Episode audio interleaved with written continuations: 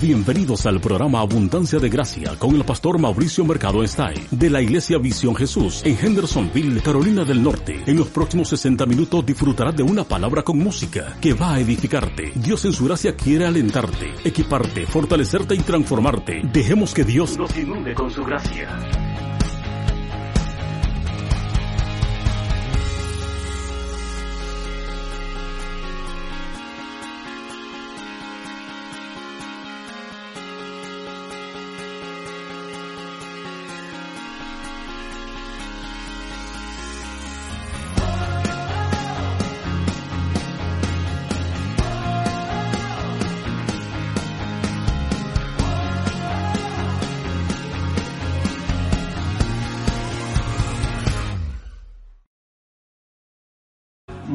Tardes, estoy contentísimo de poder recibirte aquí en el programa Abundancia de Gracia por esta hora que vamos a pasar juntos. Tenemos varias cosas preparadas, entre ellas algunas alabanzas que creo que van a ser de ánimo para tu vida, para tu corazón, para tu alma y también lo más importante que es la palabra del Señor. Hoy vamos a tomar el tema de la renovación de nuestro entendimiento.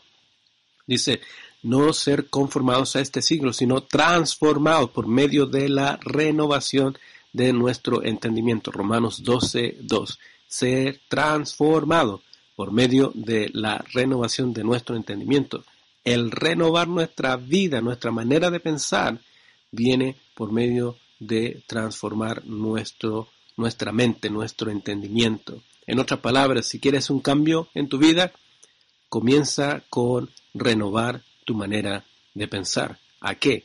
renuévala a la forma en que Dios quiere que tú pienses. Deja que el Espíritu Santo, deja que la palabra de Dios, deja que aquellos en las iglesias que son cristocéntricas, que aquellos que te enseñen acerca de la palabra de Dios para que tu mente vaya siendo renovada. Y recuérdate que ese versículo en Romanos 12, 2, y vamos a escucharlo durante la, durante la enseñanza, que ese versículo nos da una promesa dice que renovemos nuestra mente para que comprobemos cuál sea la voluntad de Dios agradable y perfecta. Así que yo te animo a que sigas en sintonía esta tarde. Vamos a escuchar unas alabanzas, vamos a entonar algunos cánticos y también nos vamos a concentrar en lo que es el estudio de la palabra de Dios con el, la enseñanza titulada Renueva tu mente disfruta tu herencia, porque hay muchas, muchas cosas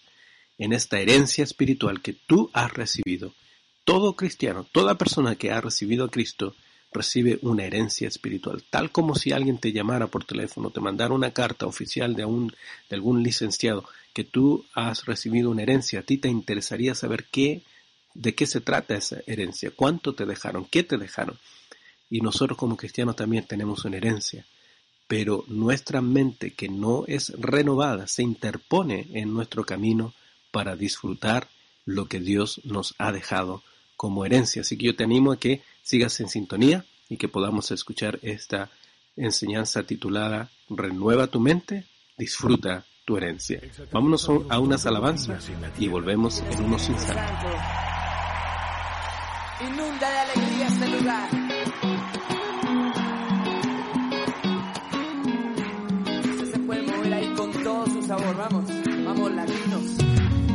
Te anhelo,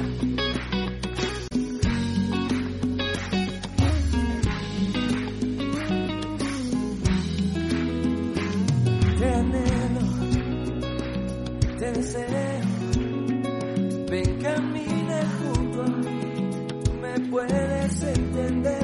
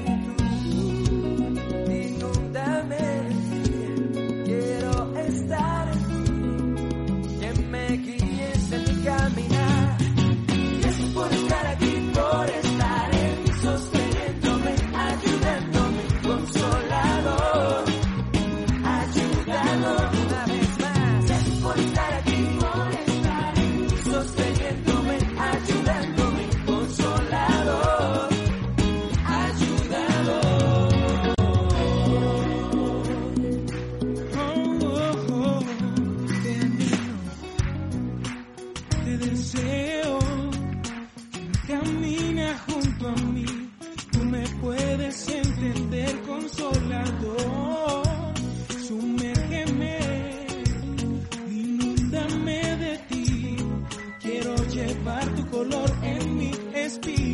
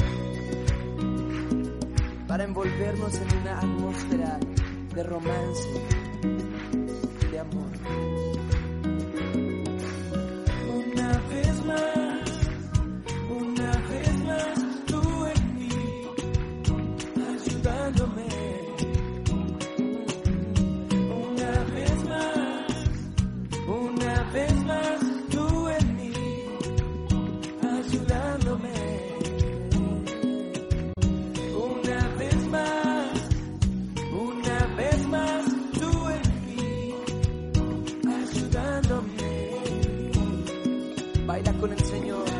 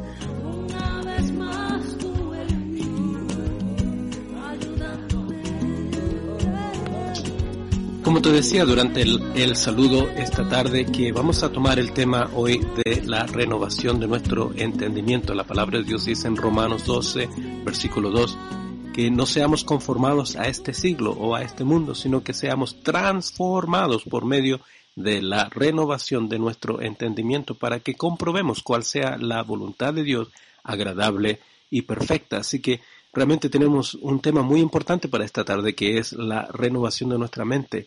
Y el tema principal es que renovemos nuestra mente para que podamos disfrutar de nuestra herencia espiritual. Sí, tú tienes una herencia espiritual. Si has recibido a Cristo como tu Señor y Salvador, el Dios del universo, el Dios que es dueño de todo, te ha dejado una herencia. Espero que tengas interés de saber cuál es esa herencia que Dios te ha dejado. Vámonos a otra alabanza y volvemos con la enseñanza en unos instantes.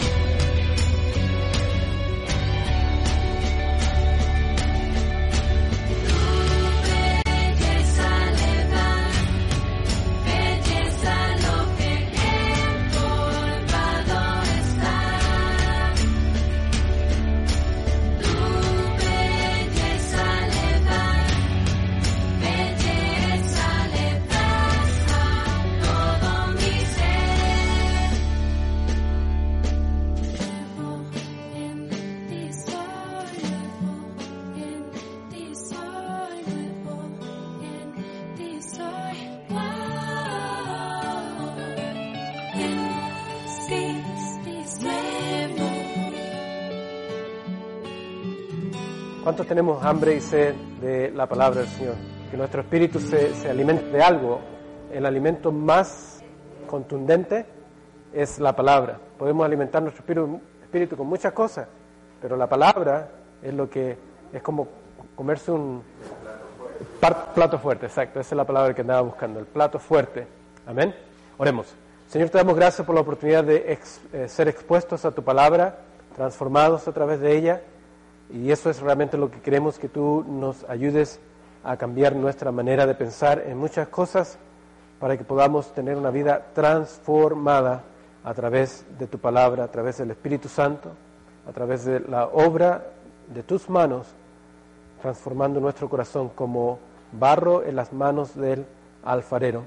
Esta tarde, Señor, pedimos que tu Espíritu tenga libertad para hablar a nuestros corazones. Y todo aquel que esté de acuerdo diga, amén y amén. Busque en Romanos 12, versículo 1 y 2. Y vamos a comenzar ahí. En el libro de Romanos, capítulo 12, versículo 1 y 2. Ahora, este es un versículo que hemos leído por las últimas tres o cuatro semanas y vamos a continuar porque creo que lo que Dios quiere hacer en nuestras vidas es algo que nos va, nos va a tomar un tiempo. Solamente tenemos una hora o algo así, poquito menos, poquito más de una hora cada semana para hablar del tema aquí juntos. Yo le animo a que usted no se limite a lo que yo puedo compartirle durante el domingo, durante la predicación, que usted busque la palabra, que tenga vida devocional personal, que, ah, que abra la, la Biblia de vez en cuando, que diariamente sería excelente que usted tomara el tiempo de estar estudiando la palabra. Ahora, pídale dirección al Espíritu Santo, no, porque no todo lo que eh, uno escucha por ahí es, es correcto, así que pídale sabiduría al Espíritu Santo. Amén. Pero vámonos a Romanos 12, versículo 1 y 2.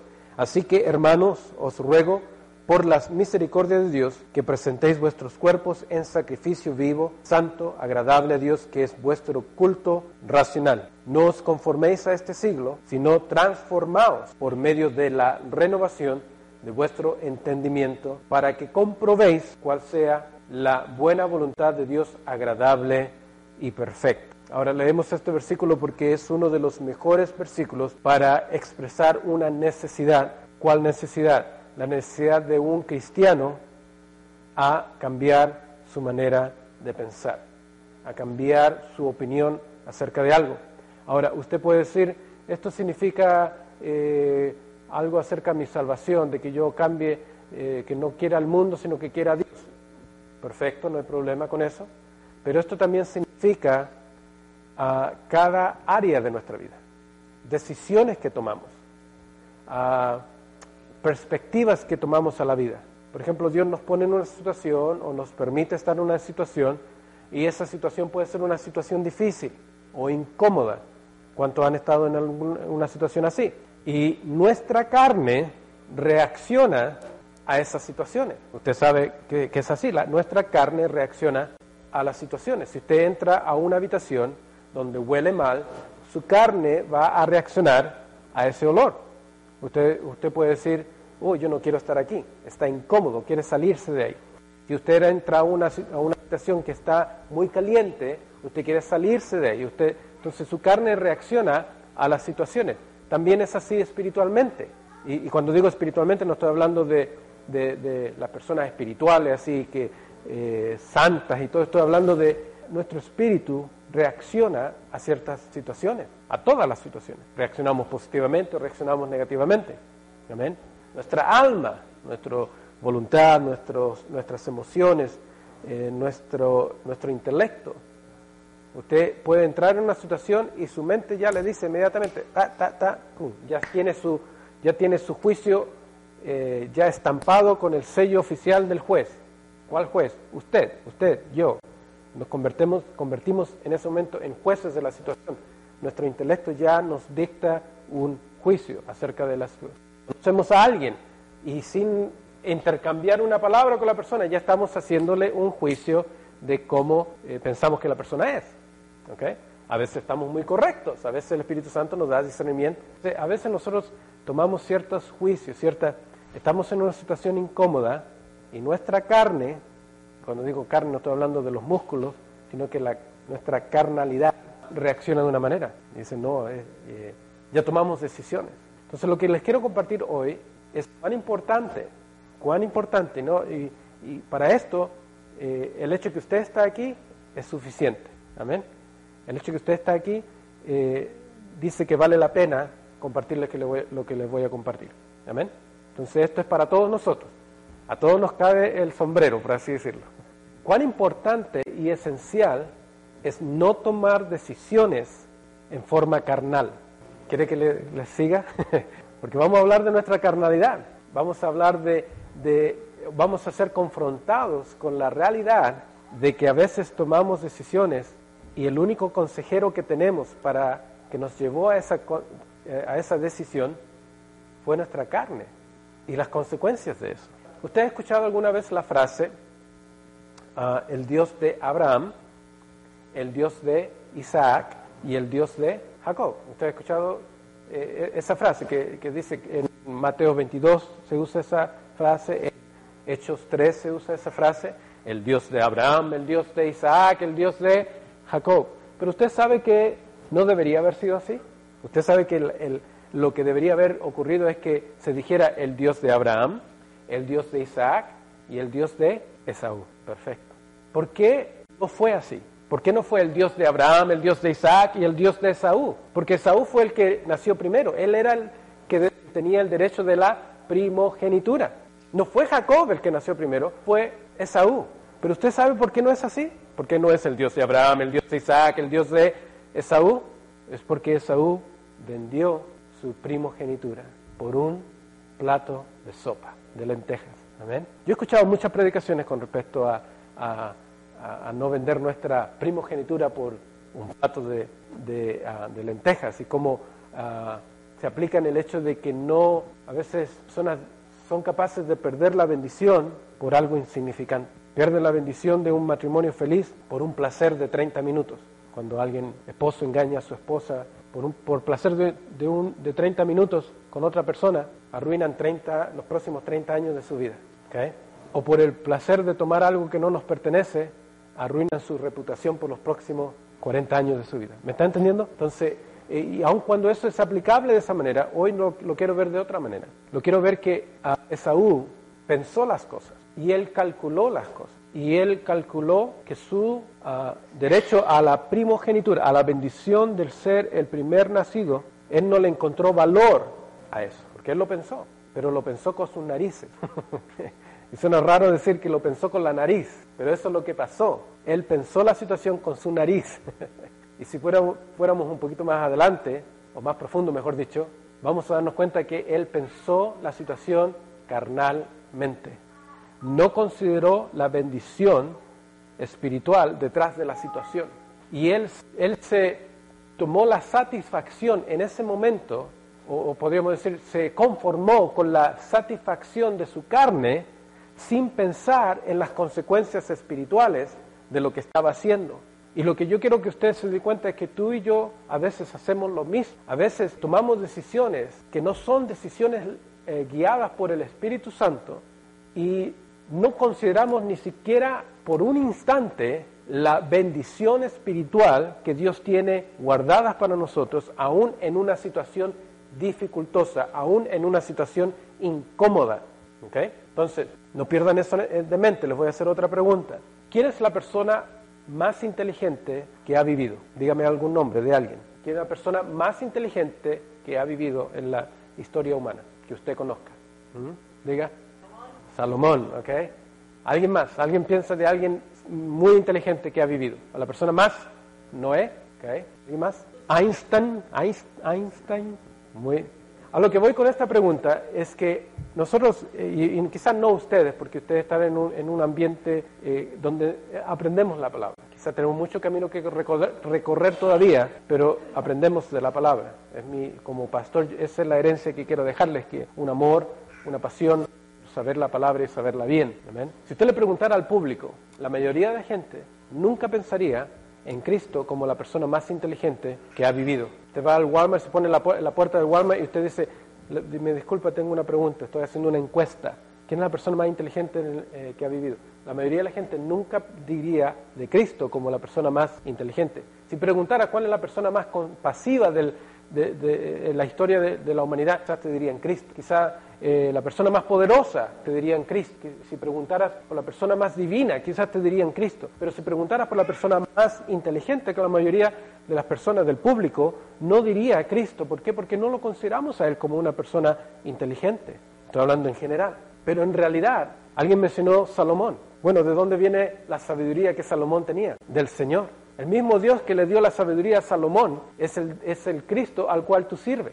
La, misma inteligencia que llevó al Señor para crear las cosas como están, esa misma inteligencia está a tu disposición. En otras palabras, si nosotros tuviéramos a la persona más inteligente a nuestra disposición, ¿crees tú que le harías algunas cuantas preguntas? Sí.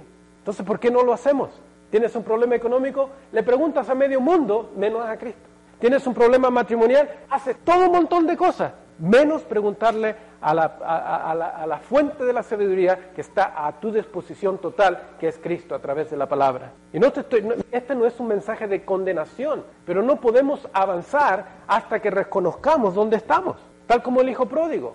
Él tuvo que estar rodeado de puercos y lodo y comida media podrida para que él se diera cuenta de lo que tenía en casa. Tuvo que reconocer su situación para poder reconocer que estaba mejor en casa, mejor de lo que él se había imaginado. Nosotros tenemos algo que se llama la herencia espiritual. Tú y yo tenemos una herencia espiritual. Una herencia es algo que se ha, dejado, a tu disposición. Algo que tú no tuviste que trabajar para lograrlo, sino que alguien más lo hizo y te lo dejó a ti como herencia. ¿ok? Tú y yo somos herederos espirituales, tenemos una herencia espiritual. Y estamos en el descubrimiento de esa herencia. Ahora, si alguien me llamara, un abogado, un- me llamara a mí y me dijera, ¿usted Mauricio Mercado? Sí. Ah, ¿Usted vivió en Chile, en tal ciudad? Sí. ¿Usted nacido en tal parte? Sí. Ah, bueno, eh, eh, yo represento a tal persona y le dejó una, una herencia. Y gracias por escucharme y cuelga. ¿Cómo, que, ¿Cómo quedarías tú si fuera? ¡No cuelgues! ¿Qué, qué me dejó? ¿Un par de papas? ¿O un par de plantaciones de papas? ¿Me entiendes? Eh, a- a- a la- al momento que alguien descubre que se le ha dejado una herencia, viene el interés de descubrir cuál es esa herencia. El problema con la mayoría de nosotros los cristianos es que se nos dice tienes una herencia espiritual y nosotros no nos interesa saber qué es lo que es. Quizás no tú, pero estoy hablando en, en general. Quizás tú recibes a Cristo, recibes gozo, recibes paz, recibes perdón, recibes ah, la salvación eterna, recibes todas esas cosas y, al momento, al siguiente momento, sigues viviendo tu vida tal como la has vivido hasta antes de conocer a Cristo. ¿Por qué hacemos eso? Es porque desconocemos el hecho que tenemos una herencia espiritual. Ahora voy a leer un versículo que es muy complicado de, de explicar. Y al leerlo usted va- le va a causar varias preguntas que no tengo el tiempo de contestar hoy. Pero se encuentra en Primera de, de Corintios 6. Primera de Corintios 6. Lo vamos a encontrar en el capítulo 6, versículo ah, 9 en adelante, me parece. ¿No sabéis que los injustos no heredarán el reino de Dios? No erréis ni los fornicarios, ni los idólatras, ni los adúlteros, ni los afeminados, ni los que se echan con varones, ni los ladrones, ni los avaros, ni los borrachos, ni los maldicientes, ni los estafadores heredarán el reino de Dios. Y esto erais algunos, y esto erais algunos. ¿Qué le está, ¿A quién le está hablando? No le está hablando a los fornicarios, no le está hablando a los ladrones, a los afeminados, le está hablando a personas que fueron así, pero ya no lo son. ¿Me está entendiendo? ¿Qué le, está diciendo? Que hay conductas que le impiden a alguien recibir su herencia. ¿Me está entendiendo? Los fornicarios, los adúlteros, no heredarán el reino de Dios. Ahora, aun cuando este pasaje puede estar hablando acerca de la salvación misma, la, la- la- herencia eterna más grande que es la salvación de nuestra alma, de pasar el reino, perdón, pasar la eternidad en el reino de los cielos, en, eh, pero voy a enfocarme en otra área que muchas veces nosotros no eh, le ponemos atención, que hay una herencia espiritual aquí en esta tierra. Hay una herencia espiritual que se recibe mientras estamos aquí vivitos y coleando.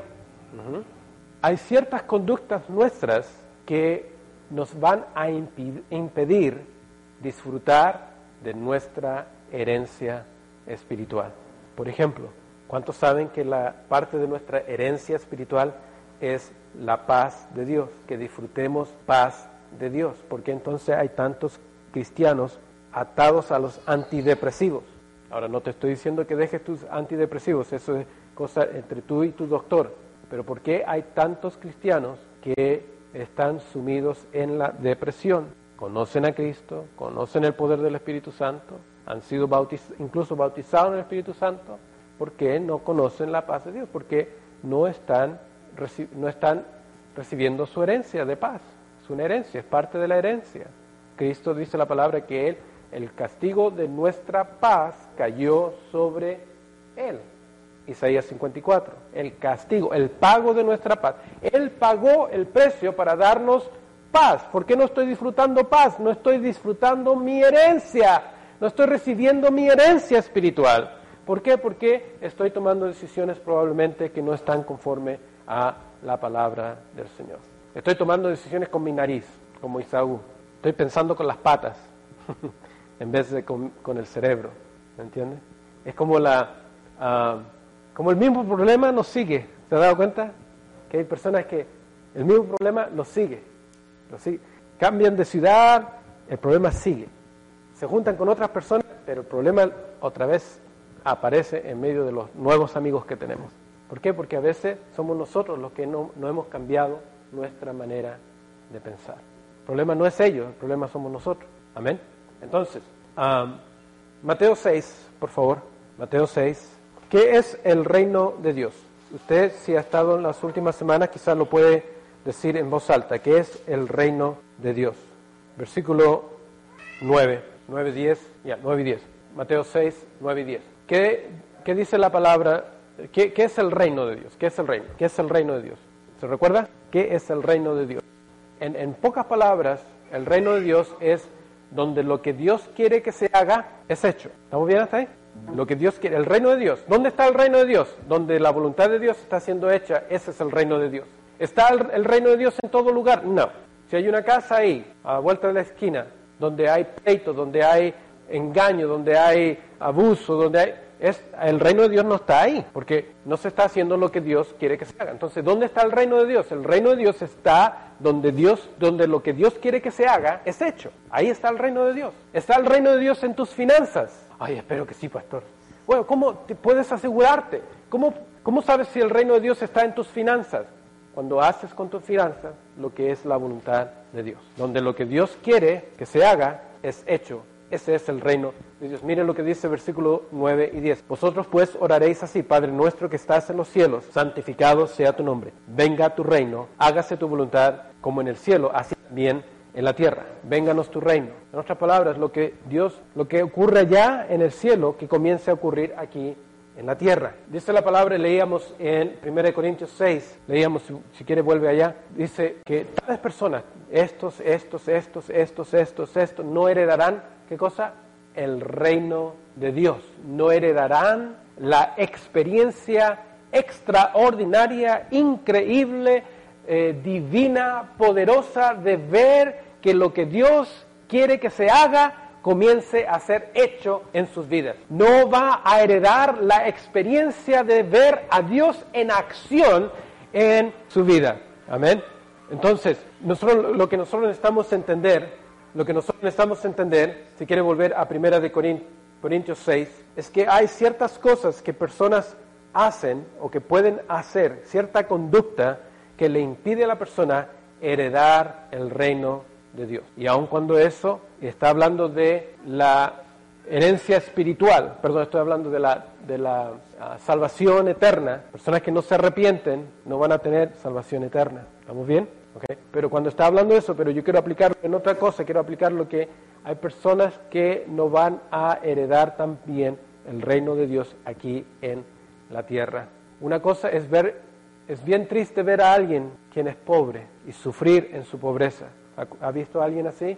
Si usted ha salido del país o en su propio país, usted puede ver y usted dice, pastor, hay, hay imágenes que te traen a las lágrimas de la pobreza de alguien. Quizá usted mismo puede, una, experimentó eso. Pero es una cosa bien triste ver a alguien pobre pero es más triste, según mi opinión, ver a alguien que está viviendo en la pobreza, sumido en la pobreza, cuando tiene riquezas a su, a su disposición. Eso es más triste para mí, porque el pobre que no tiene nada, no tiene otra salida.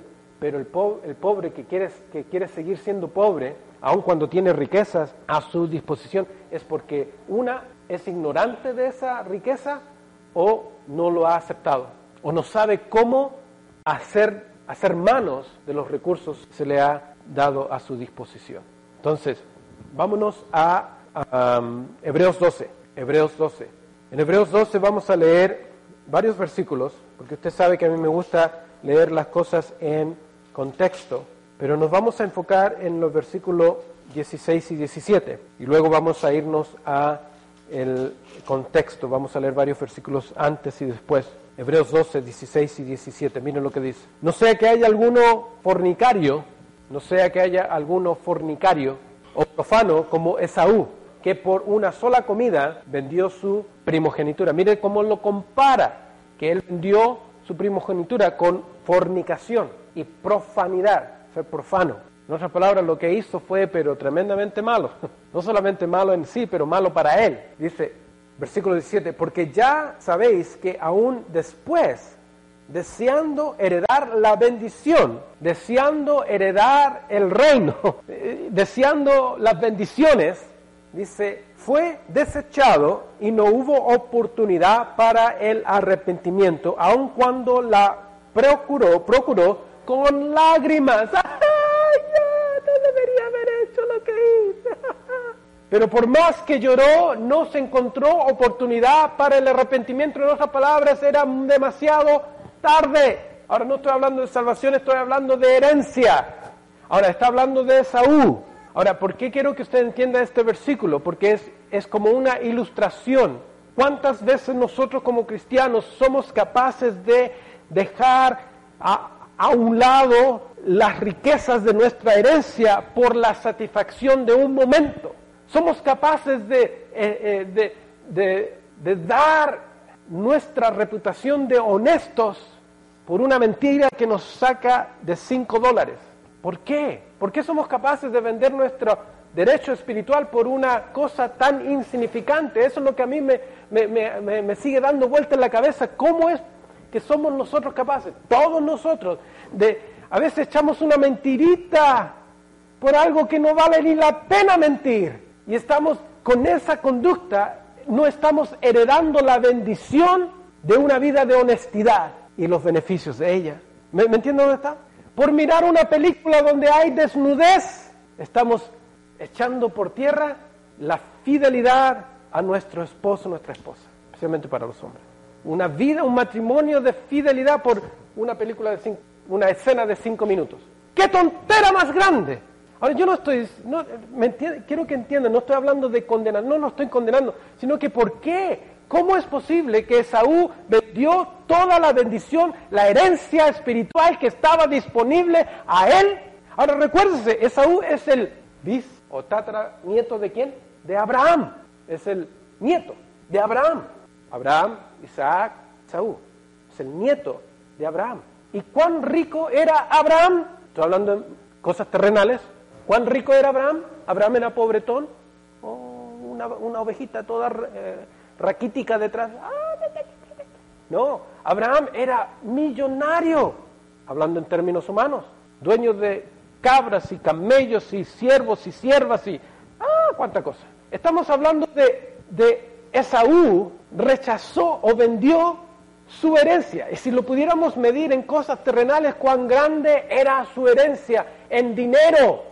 Estoy hablando en dinero solamente por, para que entendamos la diferencia. Por un plato de, de frijoles o de lentejas. Alguien podría decir por ahí, bueno, es que, es que Jacob engañó a Esaú y por eso que Esaú quería matarlo porque lo engañó. No, no hay engaño en eso. No es engaño. Si tú tienes un Mercedes del año, Digamos, David viene y dice, pastor, quiero que me, quiero que me mires el, el, el, Mercedes nuevo que nos compramos. Y si yo voy y le digo a David, mira, tengo un pañuelo, te cambio tu Mercedes por, tu, por mi pañuelo. Y si David me dice a mí, oh, ok, y me entrega las llaves y el título de su carro del año intercambiado por un pañuelo, Eso no es engaño. Alguien no estaba pensando, pero no es engaño. Jacob vino y le dice, te cambio todos los derechos de, para, a toda la herencia por un plato de sopa. ¿Quién era el que no estaba pensando? Esaú. Me, ¿Lo puedo decir en, ¿cómo se dice? En, en buen idioma. ¿Quién fue el tonto? Esaú. No pensó bien las cosas, ¿cierto? ¿Quién actuó neciamente? Fue Esaú.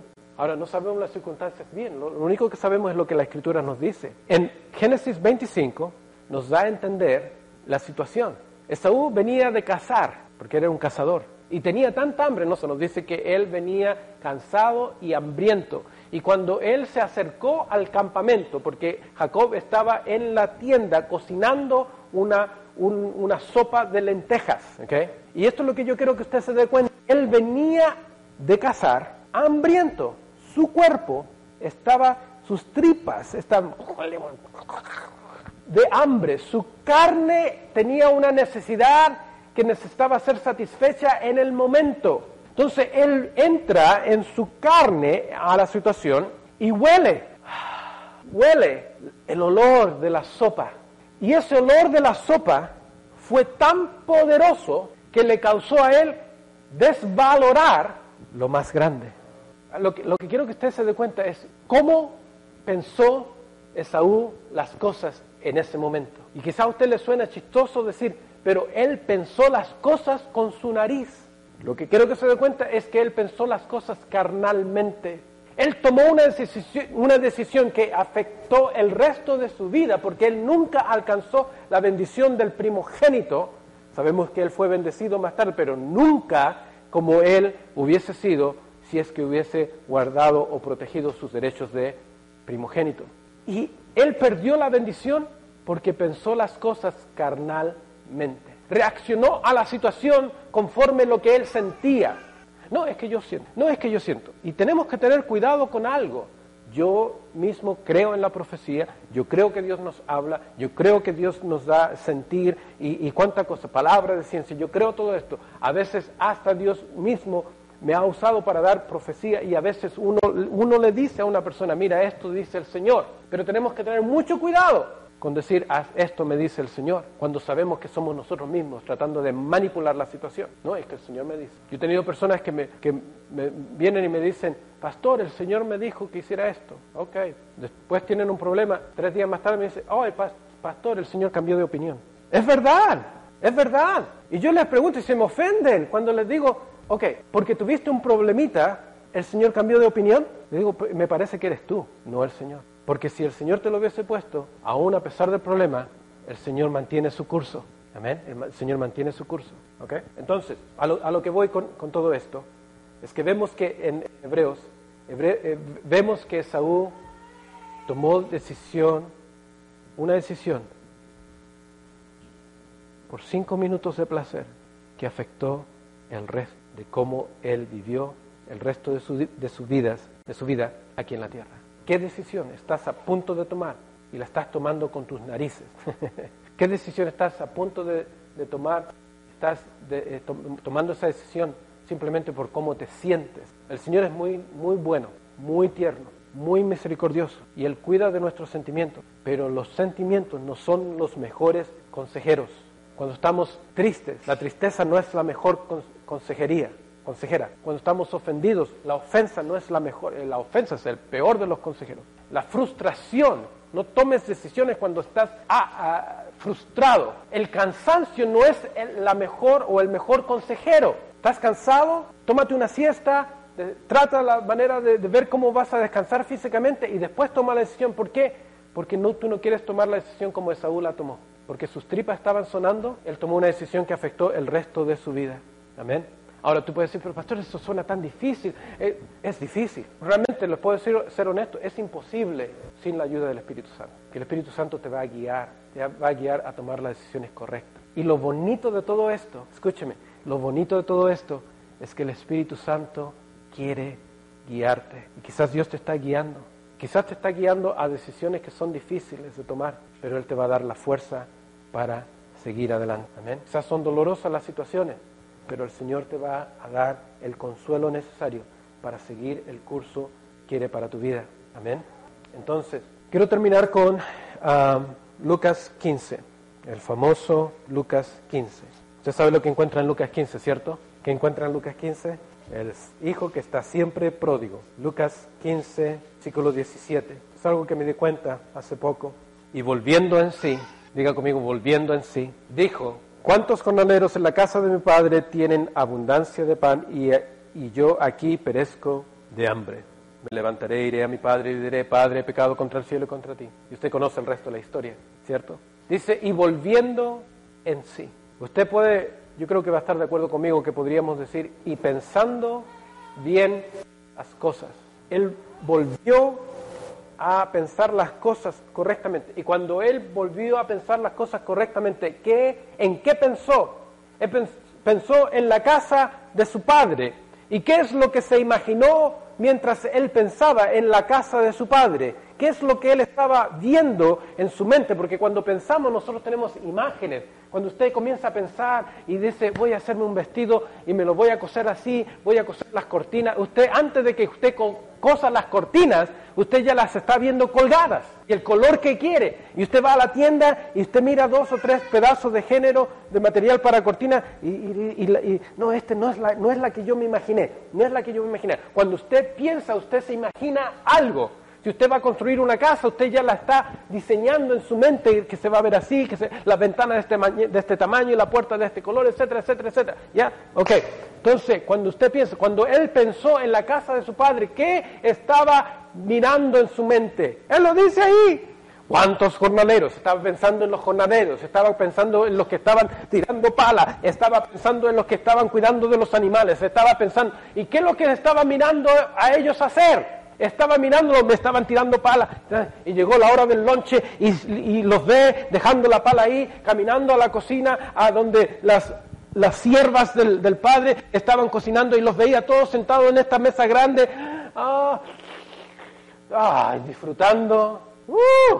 Él se imaginó que en la casa de su padre había abundancia de pan. El pensamiento para el cristiano, para toda persona, pero especialmente para el cristiano, es, es, es como una visión de algo que no es. ¿Dónde está él pensando en la rica comida de su padre? ¿Dónde está él? Está sali- saliendo la, la baba de la boca por la... ¿Dónde está él pensando en esas cosas? Él está rodeado de puercos. Él todavía está maloliente. Él está ahí... Él está mirando las algarrobas de los, de los puercos. Oye, déjame una.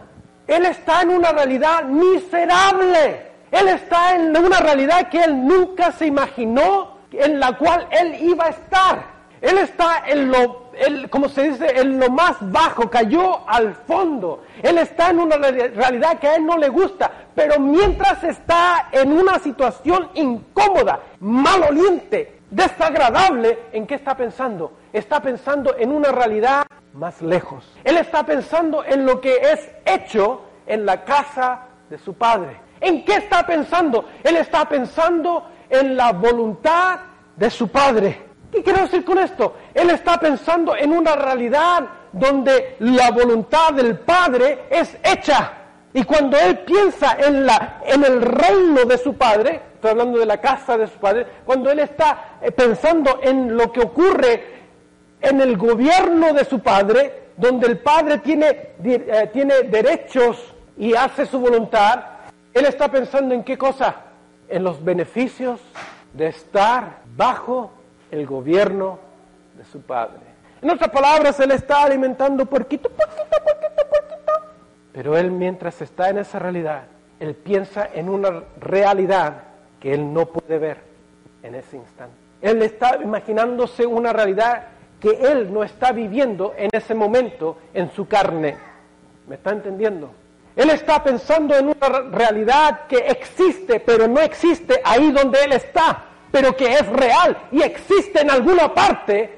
En alguna parte hay hombres que están siendo beneficiados porque están en la perfecta voluntad de su Padre. En alguna parte hay hombres que están siendo beneficiados, que están siendo nutridos, que están siendo fortificados, que están haciendo, porque están bajo el gobierno de el Padre. ¿Cuándo tu vida va a cambiar? Cuando vuelvas en ti, en sí mismo. ¿Cuándo tu vida va a cambiar? Cuando pienses mejor las cosas. ¿Cuándo tu vida va a cambiar? ¿Cuándo vas a dejar de recorrer el mismo camino y tropezar sobre la misma piedra? Como dijo Julio Iglesias, tropecé de nuevo con la misma piedra. En cuestión de amores nunca aprenderé. ¿Sabes cuántos millones ganó él con eso? Uh, ok. ¿Cuándo vas a cambiar el patrón, el modelo que has seguido por años que no te ha dado resultado? Cuando comienzas a pensar las cosas, cuando comienzas a pensar en la realidad, escúcheme, cuando comienzas a pensar en la realidad de estar bajo el gobierno de tu Padre. ¿Qué es la renovación de nuestra mente? No os conforméis a este mundo, sino transformaos por medio de la renovación de vuestro entendimiento. ¿Qué es eso? Simplemente es que tú te comiences a imaginar la realidad de estar bajo el gobierno de tu Padre, para que comiences a recibir la herencia del reino de Dios, la herencia que viene de estar bajo el gobierno de Dios. ¿Qué les parece? ¿Es esto algo que puedes aplicar a tu vida? Ay, gloria a Dios, gloria a Dios. Oremos. Sin ti, Espíritu Santo, esto, esta, estas palabras serían crueles de decir realmente. Porque acabo de decirle a esta congregación que hay una realidad. Quizás no es la realidad en la cual se encuentran, pero que es una realidad. Quizás está, lejos, pero es realidad.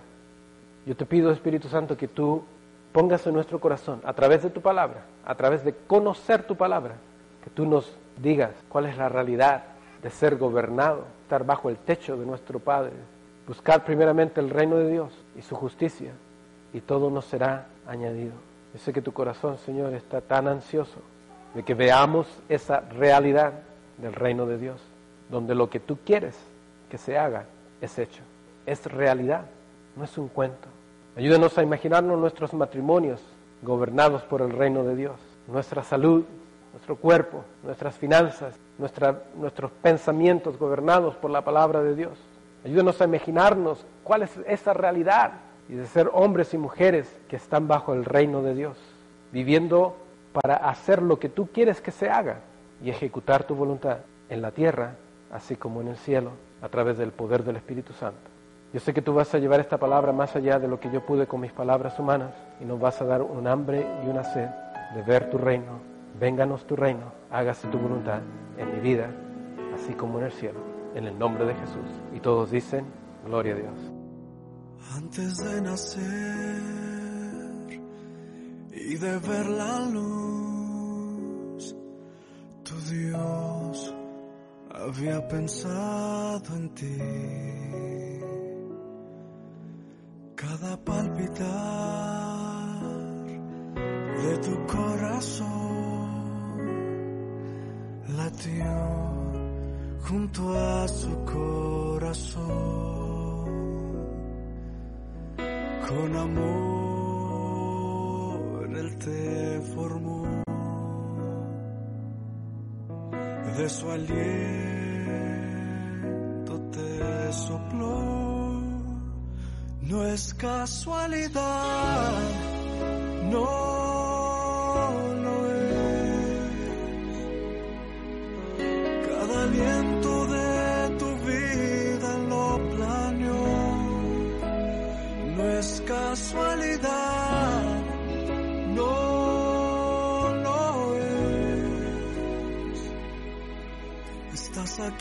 con un propósito